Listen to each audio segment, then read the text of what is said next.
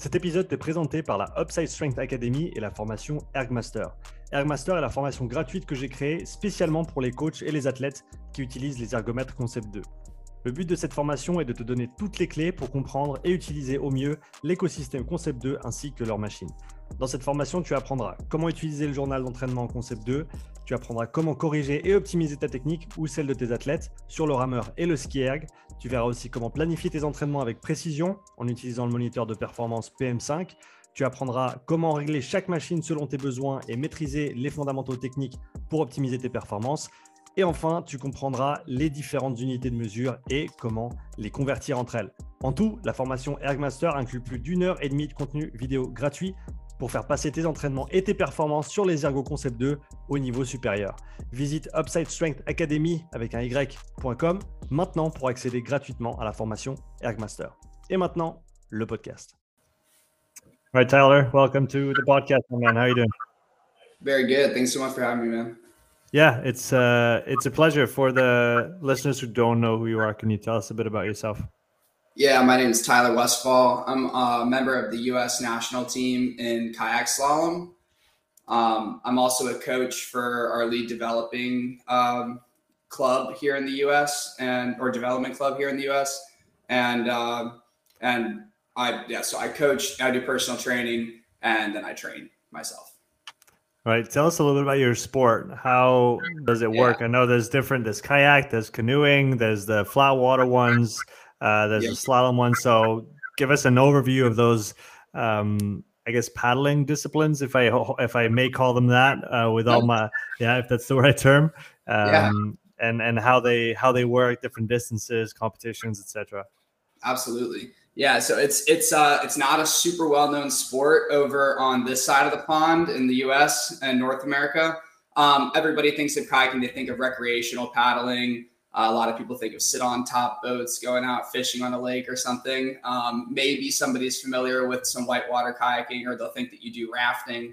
Um, but if you think about, so uh, I think actually Instagram and uh, TikTok have done a good job of promoting whitewater kayaking. There's a few people, a few paddlers like Dane Jackson and such that have just gotten like have blown up a bit. So people know what like running waterfalls and whatnot is now. Um, so that's more like the extreme recreation discipline. And then um, I do some of that as well. Uh, we actually just had an extreme race on our local waterfalls on Great Falls in the Potomac. That was pretty awesome that I got to participate in. Yeah. Um, but my sport is the Olympic discipline of whitewater kayaking. So this is uh they have you know a class three four section of generally artificial whitewater um, in a man-made like loop structure. So lake at the bottom pumps water up to the top, and then gravity fed down through the rapids. Mm-hmm. Um, and you have like a bunch of gates on the way down. So 18 to like 24 gates, which are essentially like two poles, like PVC poles hung from wires over the white water. And then the gates are either green or red. So the green gates you have an, you navigate through in the downstream direction, and, and the red gates you navigate through in the upstream direction. Yeah. Um, so that's a great example. What is that? Is that Rio?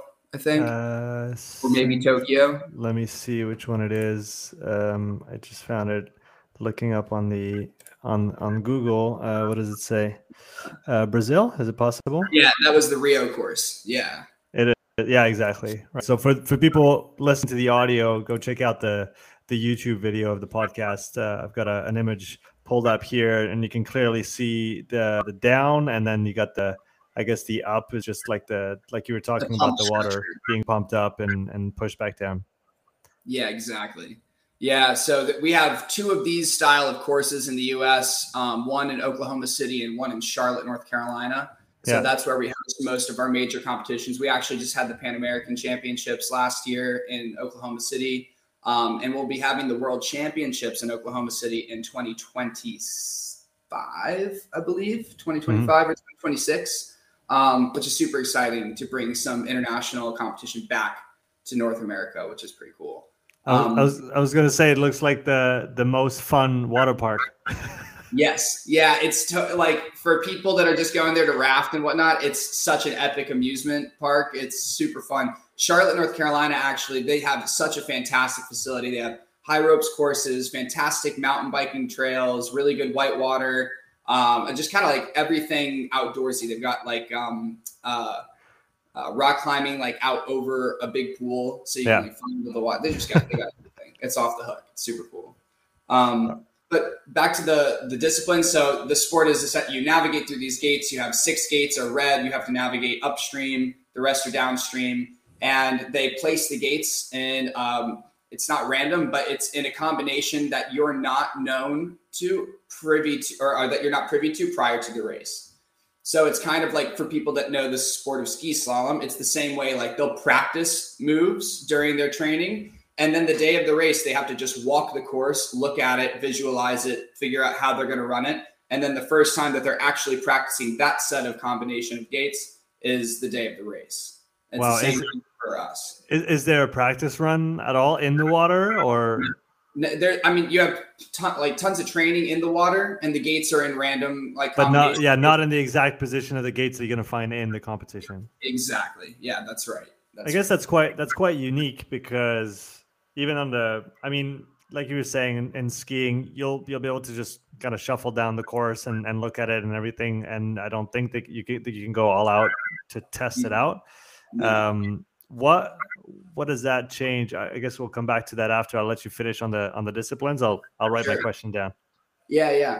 Um yes the length of the event is usually in the realm of like 80 to 100 seconds um, when you change the discipline. So you have kayak, which is sitting on your on your butt with a two bladed paddle. It's like what we traditionally think of.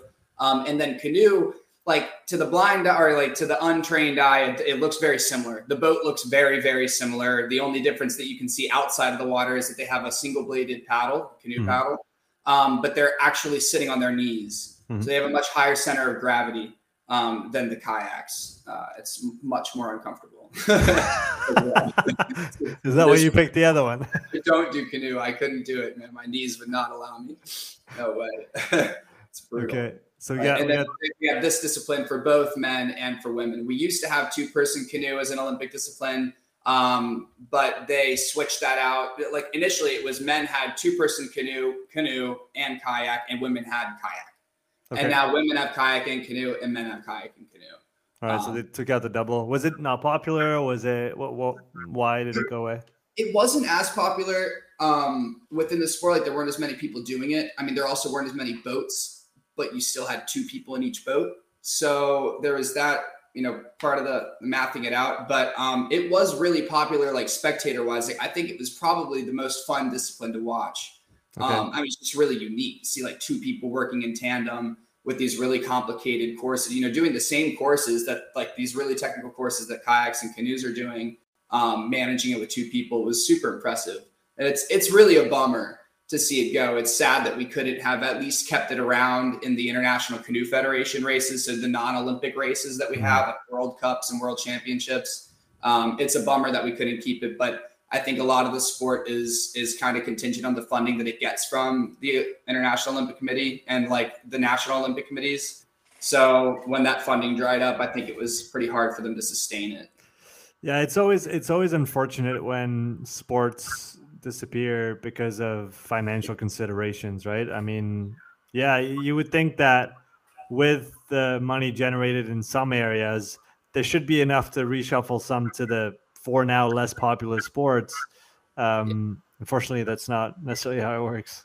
It's not the case. No, no, it's sad, and it's and it's sad too because um, like there are non-Olympic disciplines of paddling, so other disciplines of paddling. We have downriver. Um, this is um, it's it's recognized by the International Canoe Federation, so we still have World Cups and World Championships for it. Um, they actually they often place take they often take place at the same course and the same time as the slalom World Championships. So we'll kind of have like a big event with everybody doing their runs. And the downriver is no gates. They're like these long, more narrow boats. They look kind of like a like a beefed up version of what you see on the flatwater sprint kayaking. And you're just sprinting down white water as fast as possible. They have short courses, which are like the length of a slalom course, and then they have long courses. So it's you know like five, ten miles or whatever. They'll have like these these longer distance courses as well. Um, mm-hmm. And that's yeah, non-Olympic discipline, but still has all of the all the different events. So you would think that they could keep C two in the same in the same boat, but uh, but they're not able to. I think because slalom has that Olympic discipline part of it, that's the focus for our yeah. sport. Since it's a small sport, and so they focus mostly on that. And you know, whether that's a good thing or a bad thing is disputed. But yeah, yeah, that that makes sense. Um, my friend Rudy, he uh, he's been training a flat water kayak for a few oh, cool. years now. Yeah, and uh, we were able to do some some testing with him on the on the erg uh, indoors. Yeah, that was that was that was quite fun. I'm pretty sure he'll listen to to that one. That'll probably be of interest to him. Um, so that's that's pretty cool. Uh, going back to uh, I guess the the different disciplines. How is the the down the the whitewater I guess versions of disciplines different than the flat water ones in terms of the skills that you need, the physical preparation that you have to go through, and the, the overall training structure? Yeah, I think you can kind of look at it like the difference of um, maybe track running versus trail running or like mm-hmm. ultra running. Um, so you have, you know, the trail is eh, you're traveling around it. The trails are always different. No two are the same. Uh, no two runs are the same. Maybe it rained the day before, maybe it didn't. You know, the the rocks are changing, like the dirt's changing position from how many people run on it, etc. Um, I think there's no sport that has as many variables as whitewater, uh, where you're mixing like you have the variable of wind on the gates, and then you have the variable of the actual whitewater just being infinitely different every single time you go down. Um, and so it's hard to compare to anything really, but that's the best comparison I think we have because if you think about a track sprinter, they're focusing on like the micro movements of one movement. It's just about their stride. Their, you know, every every little piece of the stride of their running stride um, is what they're focusing all of their energy on. Whereas slalom, you have your basic forward stroke, just like the the sprinters. But these sprinters, they're not focusing on like turning strokes. You know, they're not even they're not turning the boat hardly at all. Uh, marathon sprint, they do. You know, it's much longer courses, so there is some turning involved. Um, but it's you know no like on a dime to these boats their boats are not designed to do that. So uh, this is kind of like slalom is kind of like the f1 and uh, of of the paddling disciplines and flat water is like the drag racing. Yeah. Yeah that, meant that to makes... go straight as fast as possible. Exactly and then slalom, exactly. You're, you're, dealing with all of the dynamics of the whitewater of the course um, and and you're having to learn a much larger foundation of skills from which you build your style uh, upon. Do what's the rule with the gates? Is it shoulder? Is it the hands? What? How you were talking about the wind? Yeah. So the rule with the gate. So you have these two poles hanging, and you have to initiate the entire head and a part of the boat. So you can't lean way outside to get the gate with just the head and the boat not go under the gate. So you have to be centered somewhat. You have to be over the middle of your boat, and the pole has to go uh, over your neck. So if it goes over the chin, then that's uh, a miss. And if you miss a gate, that's a 50 second penalty, like 5 0. That's right. game over. I mean, the event's 80 to 100 seconds. So essentially, it's a, it's a um, disqualification. And, and then the touches, if you touch a gate, it's a two second penalty. Hmm. Still, still not still good. A lot. I mean, two seconds. These these races are really tight, especially these days. Um, I think the, the field is just getting tighter and tighter everyone's getting better and better, and uh, the courses are becoming a little bit more complicated, a little more technical, um, a little bit shorter, and uh, the boats are now like they used to be four meter boats; they're now three and a half meter boats, and they're designed to turn really quick. You know, they, they do go fast in a straight line, but not as fast as they used to. So now mm-hmm. the focus is a little more on being able to be super dynamic, um, change your direction and your speed really quickly. Is there is there ever any contentious calls when it comes to passing gates, or is it a oh, pretty? Yeah. Oh, tell me. I, I, want all, all the, details. oh my gosh, yeah. No, I mean you've got uh, there's some Peter Kauzer, one of my favorite paddlers.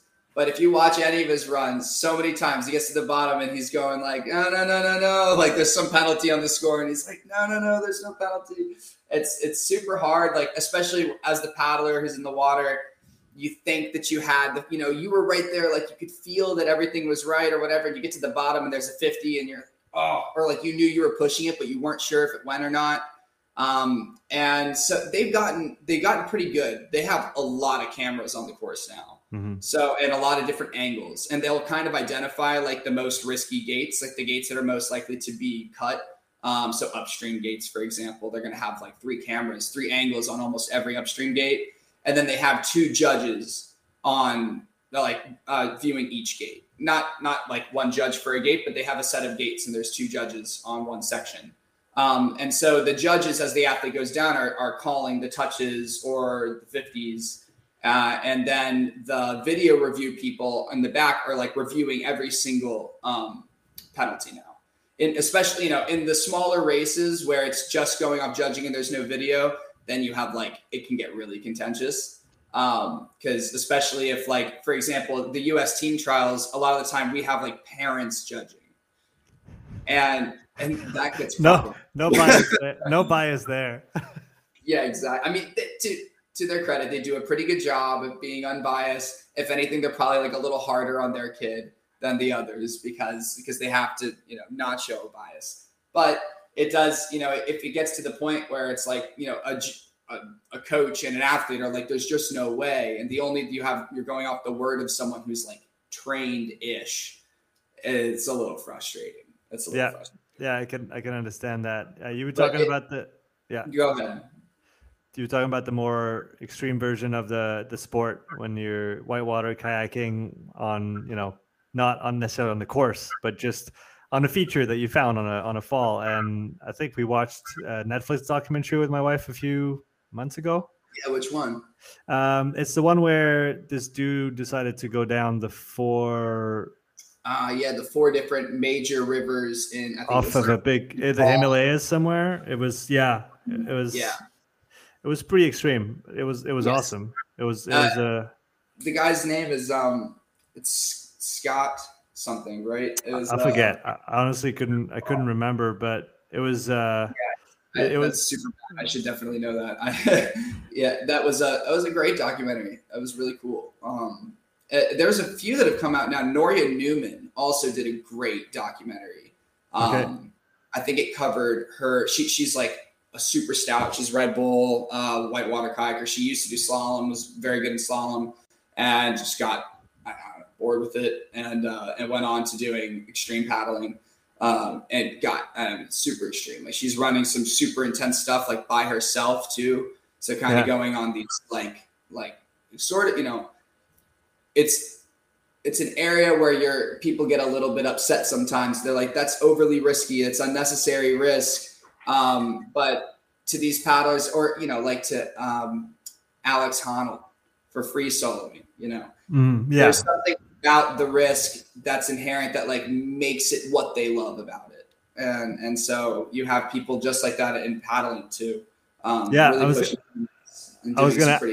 I was to actually ask how that's viewed in the community. Uh, the, I guess the competitive community in the in the slalom and in the other disciplines. Is it is it like tolerated? Are they part of the same group, quote unquote, as as you guys? Really, is it? A- it's a good question. Um, it's a good question because it's it's something that's talked about. Um, slalom and whitewater extreme like extreme paddling don't have as they don't mix as much as you would expect them to. Um, in the U.S., I'd say that they do. They do mix quite a lot. Most people grow up just doing paddling, like they at a summer camp or uh, kayak school or something. There's just not that many slalom clubs. And then if they find that they want to try out some competition, they'll kind of seek out. So they'll seek that out, and they'll find, oh, slalom is a thing oh, there's this club that I can go and try it out, or like you know, our club like offers a summer camp program for kids to come and try to get into it. And so that's usually how it goes. So they already have some experience doing some other whitewater. Um, whereas in Europe, there's such a density of clubs over there, like in the Czech Republic and Slovenia and uh, Slovakia and France. Like they just have tons and tons of clubs. Mm-hmm. And so the kids will grow up like paddling exclusively slalom boats, exclusively on artificial whitewater, and and not even really like touch a creek boat or a freestyle kayak or any of these other types of boats, um, or try any of these other types of paddling. I mean, eventually you're going to try some of it, and most people will get into some sort of creeking or whatever. But it is um, it's it's surprising how few slalom paddlers actually go and, and enjoy the other part of paddling as well. Like for me, I have to do it every once in a while. I need to go and just like have some fun on the river where I'm exclusively just there to just like recreate and like, you know, get an adrenaline rush and have some fun. Because that's like totally why I fell in love with the sport in the first place. Um, and then I, you know, I also, as like an athletic standpoint, I kind of fell in love with the idea of pushing my limits like all the way, like seeing how, just how far I can take this sport um, from like a physiological perspective and a mental perspective rather than from like a risk perspective. Right. Yeah. Cause uh, it's always that element too when you're pushing the boundaries and thinking about uh, the great late Shane McConkey for those who follow skiing at, at all or wingsuit base jumping for that matter because that's the way he went and he combined both um, yeah. and unfortunately isn't isn't here anymore but uh, yeah it's there you, you, can push those sports very very far i guess as far as you can tolerate it um, or you not because the brink of death. I mean, that's that's what's happening these days a lot. I, I think we're losing more paddlers.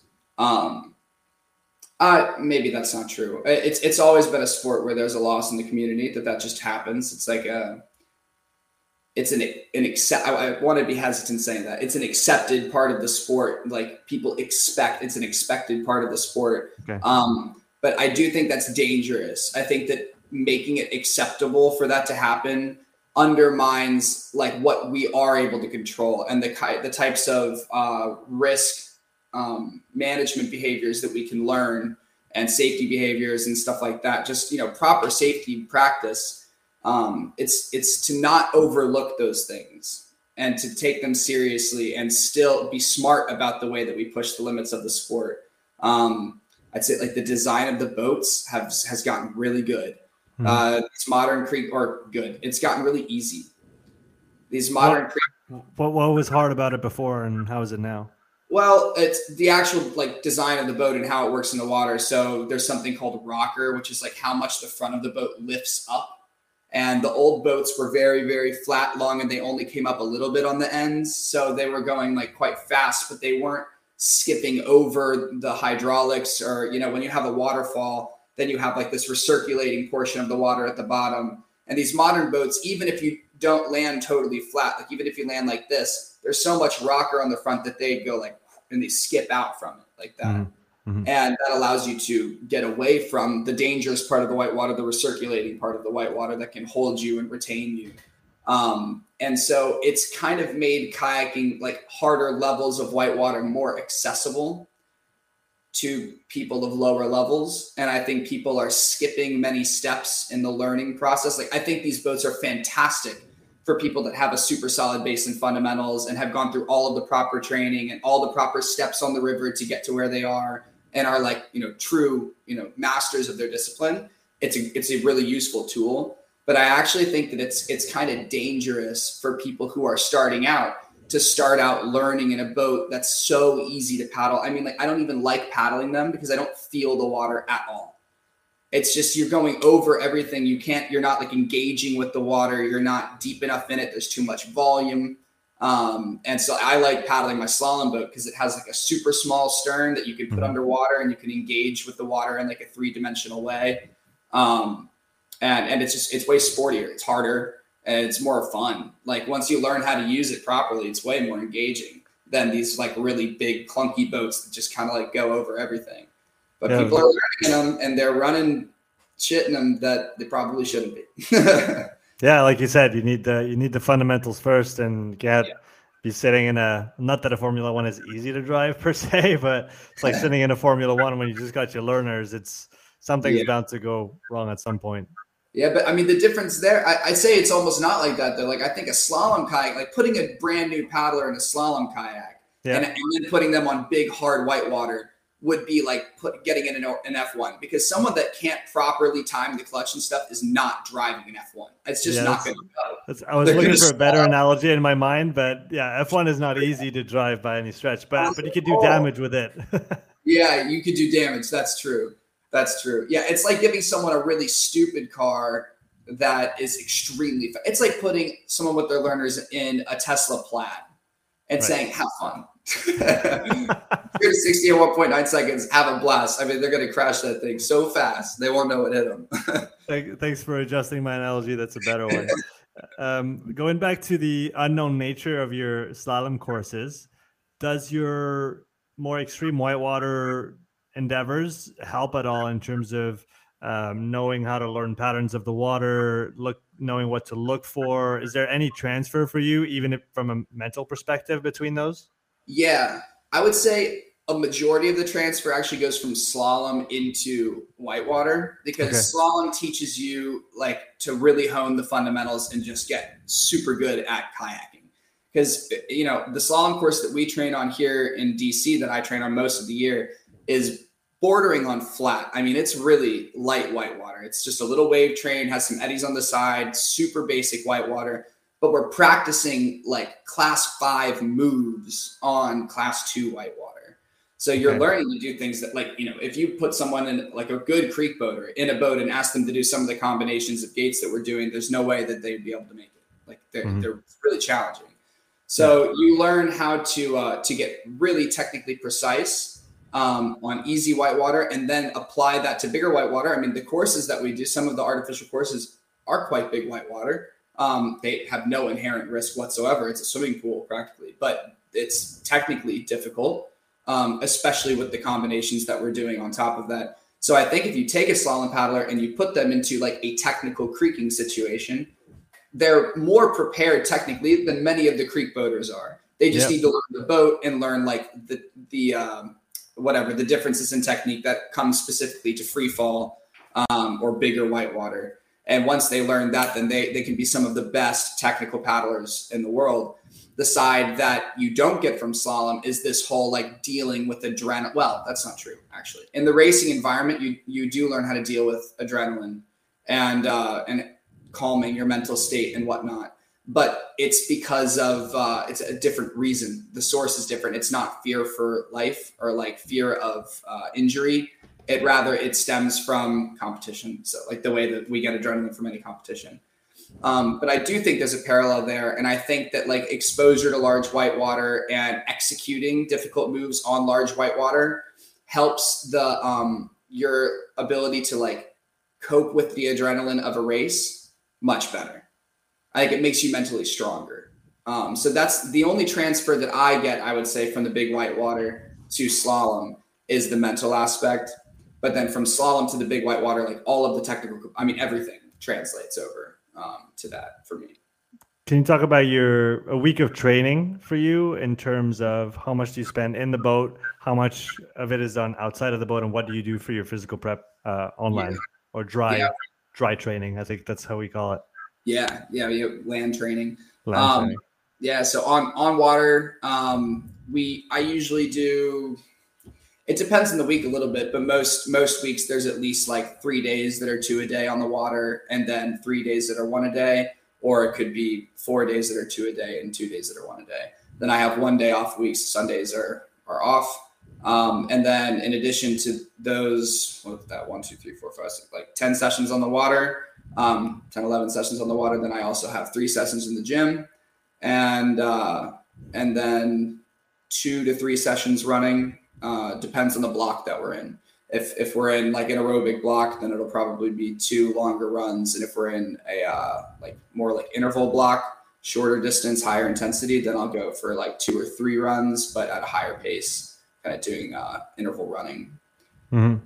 So that's that's what the week looks like. But then you know the type of workouts that you're doing on the water varies greatly. Um, we'll do. Uh, our style of training on the whitewater or on the type of water that we have, it's a lot of interval training a lot of resistance training where we take like a, a string that's like a, a circuit string that has tennis balls on it. So you can put as many balls under the boat as you want to like increase the resistance. Mm. Um, we've also started playing with some like re- like uh, system that we can release that quickly. So we can do contrast sprints. So kind of like the way the track runners use parachutes, we'll do like a sprint with a certain amount of resistance, release it, and then a sprint without immediately after. So that's been pretty fun. I think that's actually pretty effective um, at increasing power. That's been I, I like that training a lot. Um, mm-hmm. But yeah, a lot of the training we do is like physical, and then we do some technical training. So you know, during off season, it's probably just like twice a week we'll do a technical session where you're just focusing on like challenging moves and honing like a specific technical aspect that you want to work on or whatever. Um, and then we'll do some aerobic sessions, so like longer uh, longer duration aerobics, you know, sustained effort, 60 minutes or whatever, with a few sprints included. It's about mm-hmm. it's about mm-hmm. it. So a lot of our it's kind of funny, and, and as a coach, it's kind of hard for me to get this through to my kids. Sometimes they're like, "Why are we doing these longer, like super intense intervals?" Uh, when our event's only you know 80 90 seconds i'm like well you're actually training to train like I need you to finish this block of training so that in the next one you don't bonk, like so that you can actually train hard every session and get what you're supposed to get out of the training. It's not about it's not about the race right now. It's about you actually being able to train a high enough volume to have the same amount of of t- like hours in the boat as the next guy in Europe that you're trying to go compete against. That's probably the the best message about low intensity training, and that's the one I try to communicate to a lot of CrossFitters that I work with as well. Is and you said it perfectly zone two training is not to perform better directly, it's to tolerate more volume, produce more intensity, which then is going to allow you to perform better. It's like yeah. it's it's the training for your sports training, and then your sports training makes your competition results. Exactly. Yeah, exactly. And that's something that I think it takes like, you know, without a guy like someone specifically telling you that, it takes a while to realize that. Like, okay, why is it that these people are doing such a high volume of work over here? Like if their event is just 100 what you know, a hundred meter sprint. Shouldn't you just do a bunch of hundred meter sprints and get really good at? It? No, that's not how it works. Like you can't just do. If you do a hundred meter sprint, if that's the only training you do all the time, you're gonna have tendonitis. You're gonna blow out your knees. You're gonna. I mean, you're gonna just mess yourself up. I believe. Yeah, it's not. Yeah. You can't do that to your body. Maybe you can when you're a teenager, but as soon as you get like 23 or so, your body starts going like, okay, we need to actually take care of ourselves now. It's hard out of curiosity, do you guys use any grinders or arm ergometers for conditioning out, outside of the water? Or, yeah, so um, I have I had an, an ergometer uh, for a few years that I was using like in college um, when it because my the university I went to was like 45 minutes to an hour from the river, so it just didn't make sense. I couldn't always go to the river every day if I had to like study for a test. So I had an erg that I was using on the balcony of my dorm. Um, that yeah, it sufficed. It was fine. It's not the best training for slalom because slalom is so much more about like the turning and the feeling in the yeah. boat and whatnot. But for the physical part of it, it's fine. Uh, you have to be a little careful because it can actually alter the stroke technique a little bit. What um, What about uh? I, I, was I was thinking more of the the cycle ergometer, the arm one, where it's just like literally um, pedals. Gotcha. No, I, I haven't ever used one of those once. Just because we have these sprint the sprint kayak ergometers um, yeah. Like for testing and whatnot, we always have access to those. Most of our training camps, we have access to them. Um, and then that's what I had access to in college. I was able to bring one to the university and use. Yeah, it was it's probably what uh, what we were using with Rudy for for his testing. Yeah, uh, but I, I, was I was kind of thinking about just a general conditioning purpose, right? With uh, again the pattern that wouldn't be the one of the kayak, so you couldn't necessarily mess it up and also not to overload the pattern because I don't know if if you guys get overused from too much paddling. I guess that's a thing too. It is. It is a thing. I, I struggled. With, I actually last summer. So yeah, not this past summer, but the one prior um, of 2021 uh, was our Olympic qualifying, and then the Olympic summer, obviously. Um, and leading into so we had the Olympic qualifiers at home, and then we had the final Olympic qualifier was in Prague at the first World Cup of the season. And uh, Olympic qualifiers at home went quite well. Um, I was in, oh, that's the other thing. Only one person goes per nation in the sport to the Olympics. So it's not the full national team. It's not top oh, three. Oh, wow. It's just one. And that's that's one if you qualify the national quota. You don't necessarily you have to qualify the national quota at world championships for the US. And then the next season you compete individually for that spot to earn that quota spot. And that's a big, so it's a big cut. It's a big cut. It's tough. It's really uh, the Olympics is the hardest race to compete in and the easiest one to win because there's the fewest competitors. You know, you, you, like the Czech Republic has like some their top three K1 are probably all in the top ten in the world. Yeah. So any one of them could take a podium at the Olympics, but you just have one in there. So it's it's easier to medal, but it's harder to to get there. Um, and so anyway, the qualifiers went really well in the States for me. And then I went over to Europe about a month and a half early to train on the course and get time. And within three days, I just started having like an excruciating pain in my wrist, like right in here. And I ended up like uh, just over the course of like a week developing horrible tendonitis in my wrist. Oh, wow. Awful. I mean, it came out of the blue. I had never had an issue with my wrist in the past, never had an issue with my forearms, nothing no no tendonitis in the elbows, nothing in the shoulders, like fine. I had neck issues, but that was all. And uh, so, like going to a ton of PTs, getting injections and everything, trying to to calm it down. Nothing worked. I ended up having to take like five months out of the boat and then work very slowly back up into a, a training pace by like end of October, beginning of November last year, and then had a super successful winter of training and my best season yet. Um, but that overuse, that was my first experience with like a serious overuse injury and totally changed the way that I look at like how you have to balance your training and your rest and how important the rest is and what other activities you can do to like continue to load the volume while you give your body rest from the parts that you're working all the time in the boat. Um, is, is, that why is that why running is that why you use the running for conditioning so that you don't just add more upper body volume? Yeah exactly. I and i think like i think swimming would be a great option. Just the pools in my area are super expensive so so I don't swim. but uh, but and I and I like running, and I think that like having some stimulation for the legs is probably yeah. a good thing. It's such a big muscle group. Um, I mean, one of the main issues we found, like I ended up working with a great integrative therapist here at home that helped me to fix this forearm issue I was having because nothing was working. And um, one of the things we noticed, like my glutes were underactive, my hips weren't strong enough.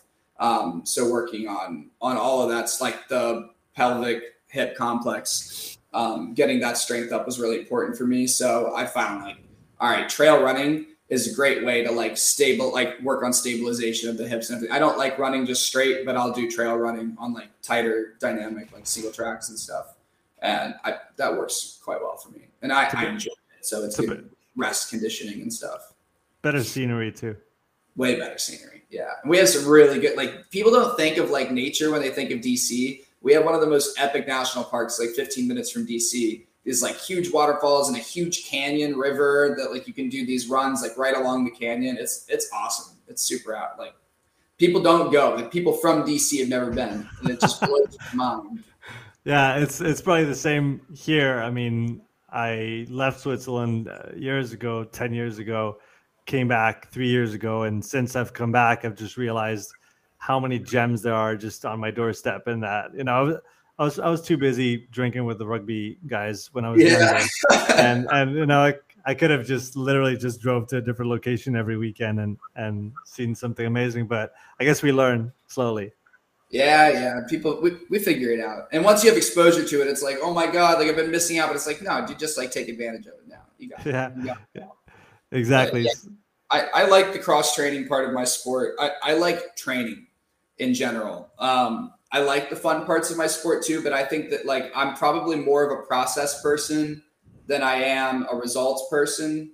So like my thing has always been like I want to put 100% of what I'm able to into the sport until I feel that I reach a plateau. Like mm-hmm. like like like my actual play. I know that there are plateaus within uh, progression, but until I feel like I've like okay, like I've reached my potential, like I'm comfortable with this level it's not about like one specific result for me. It's not about being the world champion. It's not about just going to the Olympics. Like that's some people they just want to go to the Olympics and they quit. For me, it's it's not all about that. Like I don't really care. Like it would be cool to go. I don't really care if I go because for me, it's just about like the process of like getting my body and my mind to the most like the highest potential that I can get it to, and seeing what that is individually, like non-judgmentally. And um, yeah, for me, that's that's what I get the most enjoyment out of. So I really enjoy like the hard work. I, I, think it's really fun. I think it's cool to see what your body can do and like see where its limits are. Like even the the injury and coming back from that it was one of the coolest processes that I've gotten to go through. I got to use like a lot of my studies from exercise science and like really dive back into it with like in, like a purpose. Mm-hmm. Yeah, like purpose that was really important for me, like fixing my body and then getting to work with a bunch of different PTs and professionals on like trying to understand what was going on and how I can like train for longevity rather than just training for like that day, trying to just like destroy myself as much as possible, looking at the long term goals. And it was like a really cool lesson. Yeah, and like you said, it's probably telling that you took five months off and then had the best season yet. Yeah. Yeah. I to realize that I could take that much time off. And as long as I kept my I think a big part of it, though, I've seen paddlers take a bunch of time off, come back, and not be technically like acute, like they just kind of had lost that edge. Um, but I think since I was coaching the entire time, I was surrounded by the sport, and arguably I had like more confidence in my mental part of like choosing like this is for sure the fastest line or like this is the best approach for this gate or this combination um, like using that outsider perspective and having that be so clear in my mind when i got back in the boat i had much more of like like a coach's approach to my like in my own mind rather than just like look you know tunnel vision um, listening to the coach and then trying to perform. It was much more of like an outsider perspective and i found it was really helpful i think. Which which must be huge for your sport um, maybe different than other sports where you just have to you know pedal to the metal and, and go for it where you have so much decision making in those you know in that minute and a half to every single movement is going to have an influence on your position a uh, fraction of a second later and then your ability to be fast or not to pass that gate or, or the other one. Absolutely. Yeah it's it's full of like split second decisions and uh and like gut reactions. Uh you know it does it has to be instinctual when you race. You got to be able to let go and be instinctual. You can't be thinking about doing something special that you hadn't been doing in practice. Like you have to just trust mm-hmm. that all right what i've done is enough all of the experience. Like I've banked all the knowledge, it's all here. And now it's time to just like let go and see what I can do. You know, on this day, whatever I can do is what I can do. I can't do anything more than that. Just go. And but then like that release of like the the pressure and just saying like, all right, let's see what can happen allows you to be ultra present and reacting to every little thing and just, you know, letting your mind do the work on its own, like kind of subliminally, and just putting power on like on the body and seeing like how it moves. And I, I've found like that's that's a take that I started using more in the last like two seasons, I would say. That before I was like push, push, push all the way, like grind super hard through the whole run, and it was way too intense. Like I would have like really, really fast, fast sections and then blow out a, you know, just one gate combination or something. It was far too inconsistent. So yeah, it like you have to have a clear enough mind and be confident enough in your abilities to just let yourself focus and, yeah. and do what, do what you're able to do in practice. You know. Yeah, yeah, that's that's that's a, a great description. What uh, what areas of your training, like you said, you're you're not only an athlete but you're a coach. What areas of, of your own training and of you know training in general have you are you the most interested in uh, nowadays? What what topics are you digging into, trying to understand better? It changes a lot. Um, I, am pretty interested in in uh, the lifting side of things right now. Just just like trying to learn more about it. Um, I'm finishing up like the NASM CPT course just to kind of like broaden my knowledge and kind of open up another opportunity for work. I can do some personal training um, outside of my discipline. Um, so I'm interested in that right now. I'm also interested in that just because I've always struggled with putting on mass and stuff. I have a super high metabolism and I eat a ton of food. I mean, I eat an exorbitant amount of food and, and, and really struggle to put on weight, even when I'm doing like all the gym and stuff. I think it might have something to do with the volume being too high, which is just kind of comes with uh, the way that our training style is in the mm-hmm. sport. But um, so I, yeah, I'm interested in that right now. I'm also super interested in interval training and the different applications like changing different stimuluses within it. So uh, the intensity of it or the resistance on it. So working with the tennis balls and like the release yeah. tennis balls has been pretty interesting for me. Um, I would like, to, I, I don't know if there is like a, a comprehensive course on just all of the intricacies of, of uh, interval training. I know there's one guy, I can't remember his name, who wrote a book. Like the, he did a lot of research uh, on interval training, and they kind of wrote the book on it. Um, explaining like the breakdown of all the different types, all the different ratios, and then mm-hmm. where it like how it applies the best to different length events and whatnot. Um, is it is it Martin Buchheit who wrote uh, the science of HIIT training? I think it might it might be it might be that I, in, I, that ballpark. I don't remember the name whatsoever. Even if I heard it, I wouldn't remember it. But I, have read a few articles from him, and my coach has sent me a bunch of material from him that I've read through.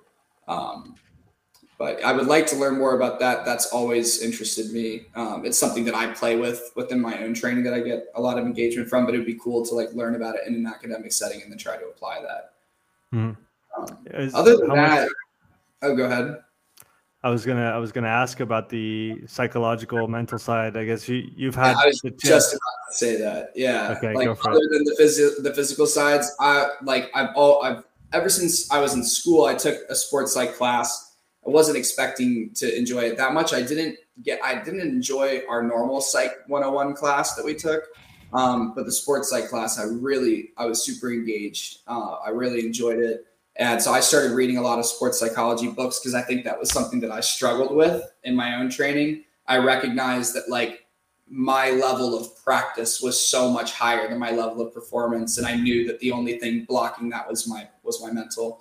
So I started doing a lot more research on that, listening to a lot of podcasts. Um, I read uh, one book called um, I think it was called bigger, faster, stronger, and that kind of touched on like a lot of different aspects of sport. But one of them like, was t- touching on a lot of the psychological parts. And then after a season that I was just I was distraught after, I had like I think I, I placed 41st twice, and the cutoff to make semifinals was 40th. And so I had two 41st finishes, and then I missed the semifinals in my last under 23 world championships, which I should have definitely been able to be like in the top 20 for that race. Um, so after after that race, I was just I was I was super frustrated with myself, and my coach was like, "Hey, read this book," and it was called um, it was called oh shoot, it's not it's like blowout. It's like when you blow out. What's another word for that in sport? Um, Um, not bonk, but like um, shoot. I'll find it and I'll I'll send you the link so you can put it in the show notes. But Yes, it's perfect. it's uh it's it's a great book. I have it sitting in my room right now, and um and it's it's touched on all of the aspects of like mental performance and what creates a high mental performer. And we're talking in sport and business and in any any uh, field, but it mostly touches on sport. And so I found that to be really interesting, and I've been able to like I've like read through it really slowly and like taken a lot of notes on how that applies to the sport of slalom and how I can like use that when I'm coaching my kids, like how I can teach them these lessons so that they're not learning it like years and years down the road, but that they can have it in the forefront of their mind to begin with, and try to like base more of their practices and like their morals when it comes to like why and how they train on uh, these like better mental practices. So I think I think for them it's really tough. Like I think it was definitely easier for people my age. I think now with like TikTok and like social media being super prevalent, and their focus has changed a lot onto like trying to look good or you know trying to like look really strong or look really fast or put on this facade but they want it to happen like that. Like they want this like super fast return. They don't want to like put in these like really long hours of work that no one sees and no one cares about in order to achieve like the look or whatever that they're like going for.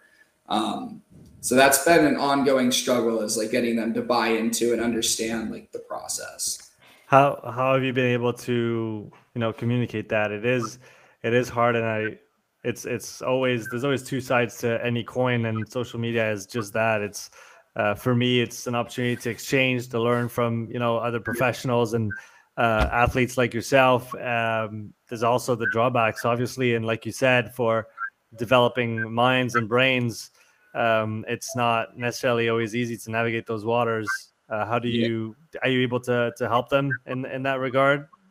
I try. I definitely try. Um, I I understand my position, so I'm not always there like lecturing them on like how to use social media or whatever. Um, but what I do, I, I know that sport naturally teaches you a lot of the things that you need to know to have a strong mental psyche, to to be healthy um, Mhm. inside and out, to be confident. Um, and so I I try to just get them to focus properly on their sport and to think about sport in the right way. So to not just focus on the results, to focus on the process, to not be looking always to what other people's successes are and judging your own successes off that, but rather like individually looking at your runs from time to time. So for example, like a lot of workouts, I won't give them all of the times openly. I'll tell them their times to the individual so that they're focusing on like bettering their own runs and not how they're comparing to the other athlete.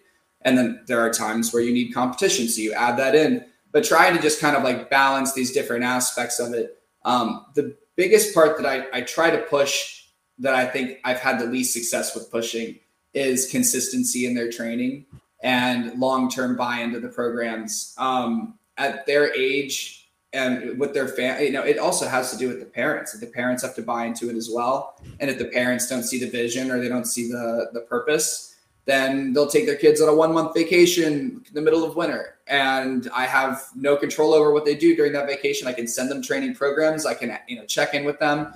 But at the end of the day, if they don't want to do it, they're not going to do it. You can bring a horse to water, but you can't make it drink. So yeah. um, I've had a lot of frustration with kids that make a ton of headway they're super super motivated everything's going really well then family vacation happens and they're checked out for a month. They come back and then the only sentiment that they feel is frustration that they're not where they were and that the other kids that have been there the whole time are now ahead of them. And so then it causes another month of lagging behind as they slowly make up that progress with a half-hearted mentality. And then finally when they do feel like they're catching back up okay then they get a burst of motivation again or or it's springtime and team trials is right around the corner, but it's too late. So yeah, trying to two months gone. Yeah. two months and two months is huge at their age and their stage of development for the sport. Two months is a lot. I think like the most you can do is show up, hone your fundamentals, like not get bored with the basics. Um, but like do what you're told as far as like the program, like do the right intensity, do the cool downs, do the warm ups hmm. and and then do it on a consistent basis. And if you do all those things, your rate of success is, is going to be quite high, I think, in the sport.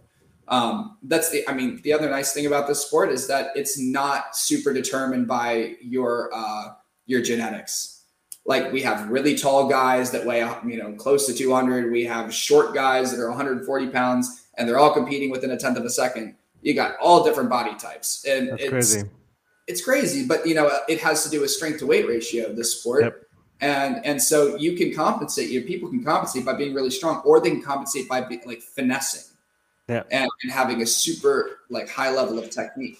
So that's one of the things I love about it is, and that's why I'm I'm also like so hesitant to have these kids comparing themselves to one another if they have different physiology. Saying, look, you're going to have a different road to mastery here, and if your focus, if you're not like as strong and explosive of a person, um, you're not going to find success in the younger part of your sport. You're going to find success once you're in your like mid 20s and you do naturally develop some strength and power and you've like got mastered the technical aspects. And then the person that was focusing just on their strength and compensating for it in the younger part of their sport will have to have a revelation as far as the technical side of it goes before they actually compete for like a top spot at a senior level. It's, it's, it can be a detriment, actually. I think that it's probably easier to coach a kid who's underpowered and has to learn the technical stuff in order to keep up with the other kids than it is the other way around. So, but getting a kid to see that is really, really challenging. Why would you say it's harder this way than the other way around? Uh, why is it harder to coach somebody who's strong than someone who's a little weaker? Uh, it's because people compensate, and it's super tempting. It's super tempting to use your strength, especially in kayak. It's really obvious. I mean, if you look at like the technique of a forward stroke, for example, um, I have a kid that just started paddling like a, a, couple months ago with our team, really strong. I mean, like I think he's 16 or 17, and he has a physiology like mine, um, a very mature physiology, really quick in a straight line, but terrible technique. I mean, he could be so much faster in a straight line if he were to change some of the technical components of his of his forward stroke but it's hard to get them to buy into that concept when they're beating everyone else off the line. It's yeah, it's it's crazy. I find the same thing with uh, rowing and CrossFit. Uh, I spent I spent a decent amount of time on. I never went on the water, but I've I've spent out many many hours on indoor rowers yeah. and did a couple indoor competitions. Yeah. Um, and so I have a decent understanding of how to pull, or not even to pull. It's actually a push, but yeah in CrossFit, everybody's pulling like mad, and you yeah. see, you know, bent elbows everywhere and uh, people's arms blowing up when uh, that's actually the opposite of what you want. Uh, but again, if they're doing well, why would they listen to you?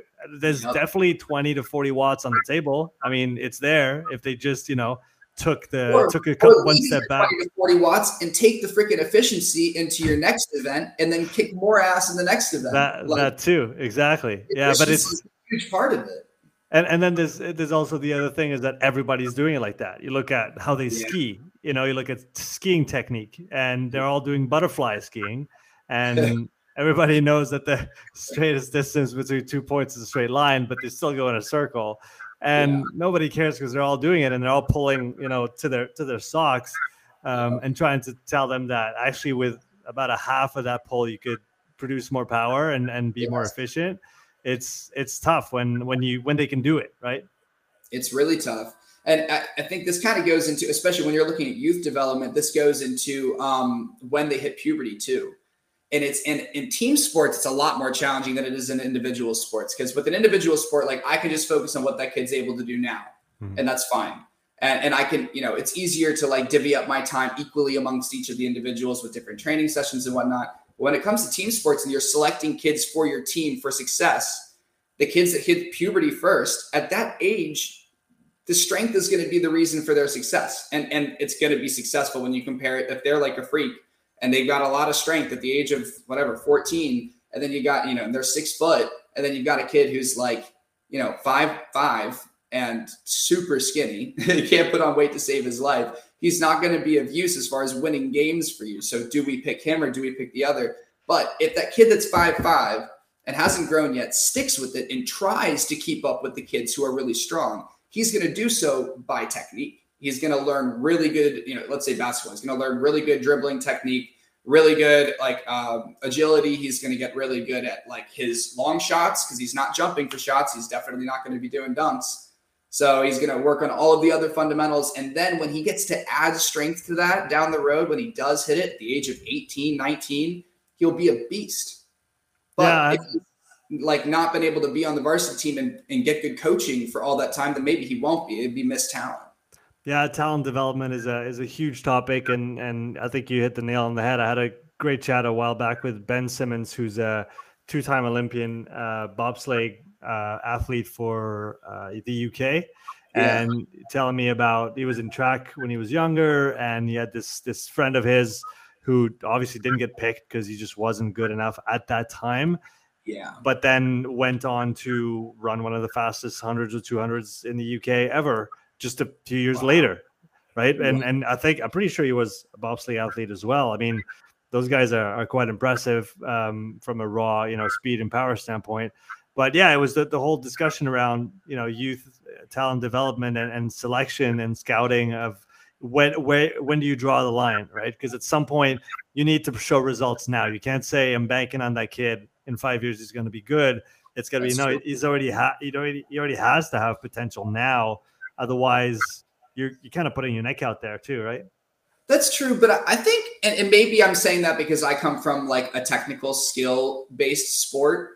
Um, I think that you can see mastery of fundamentals and you can identify when it's a lack of force that's keeping them from moving forward. But when they have like a comprehension for reading whitewater and stuff like that is is visible. If you know what you're looking for and you have like a really clear definition of what the fundamentals are that you base uh, that you build a base from and that you can build a successful athlete off of, I think like there are fewer kids that show a really high talent in that area than there are the kids that show high talent and strength, But or then, in endurance, for example. then I, I 100% agree with you. The tricky part probably is then that people with your eye aren't the ones making the decision.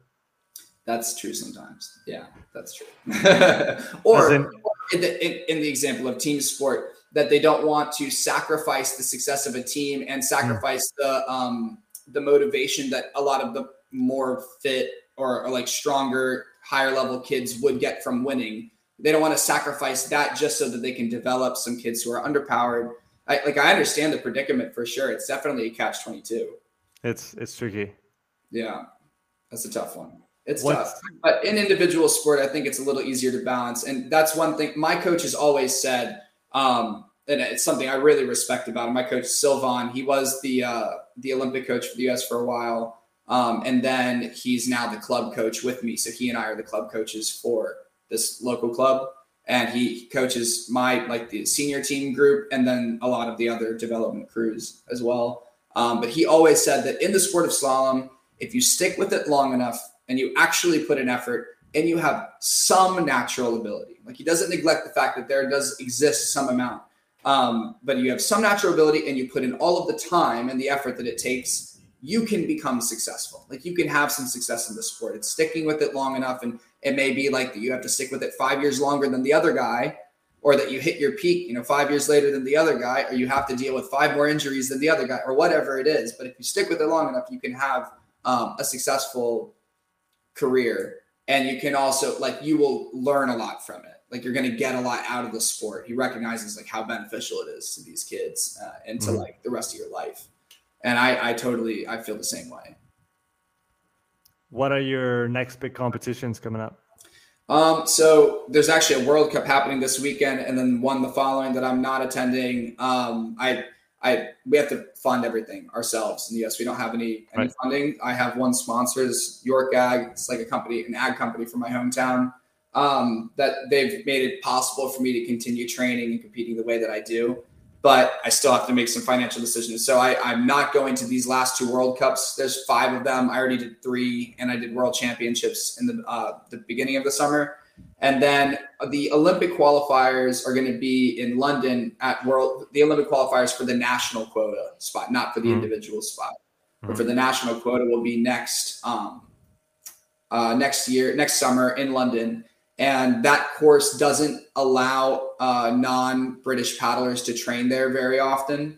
So we okay. have a, a, two-week training stint that's happening September 6th to the 19th, and then there's a, a race, just like a, a ranking race. Just um, it, it, doesn't have a specific title or whatever, but it's just a race uh, that will be there. So I have to go there to prepare for the Olympic qualifiers for next year because um, I think I think all three of the U.S. men are going to go there actually um, because we we need a spot. We need to qualify the spot first. So that's like first order of business: qualify the spot as a team, like working together to like try try to get that spot, and then next order of business is try to kick their asses. I like I like that plan. That sounds like a good plan. Um, yeah. Tyler, if if people want to follow your adventures moving forward, where can they uh, find you online? Yeah, you can find me. Uh, I'm most active on Instagram. It's uh, at Tyler underscore Uthus, which is U T H U S underscore Westfall. Um, I can I can send you the handle too. You can throw it in the show notes or whatever. It's but, it's in the show notes already. So people go click on the link, follow Tyler, and uh, thanks for coming on, man. That was a that was yeah, a fun conversation. So I, I learned a lot a lot about your sport. Yeah, awesome. Thanks, Sean. I appreciate it, man. I'll talk to you soon. All right. See you listening to this episode. If you would like to support the podcast, please take a few moments to leave a written review and a five star rating on Apple Podcasts. If you want to watch this episode again, you can find the full video recording on my YouTube channel. You'll also find hundreds of hours of free content, all my podcasts, my thoughts of the day, structured presentations, and more. So don't wait, go subscribe, and I'll see you in the next episode. Take care.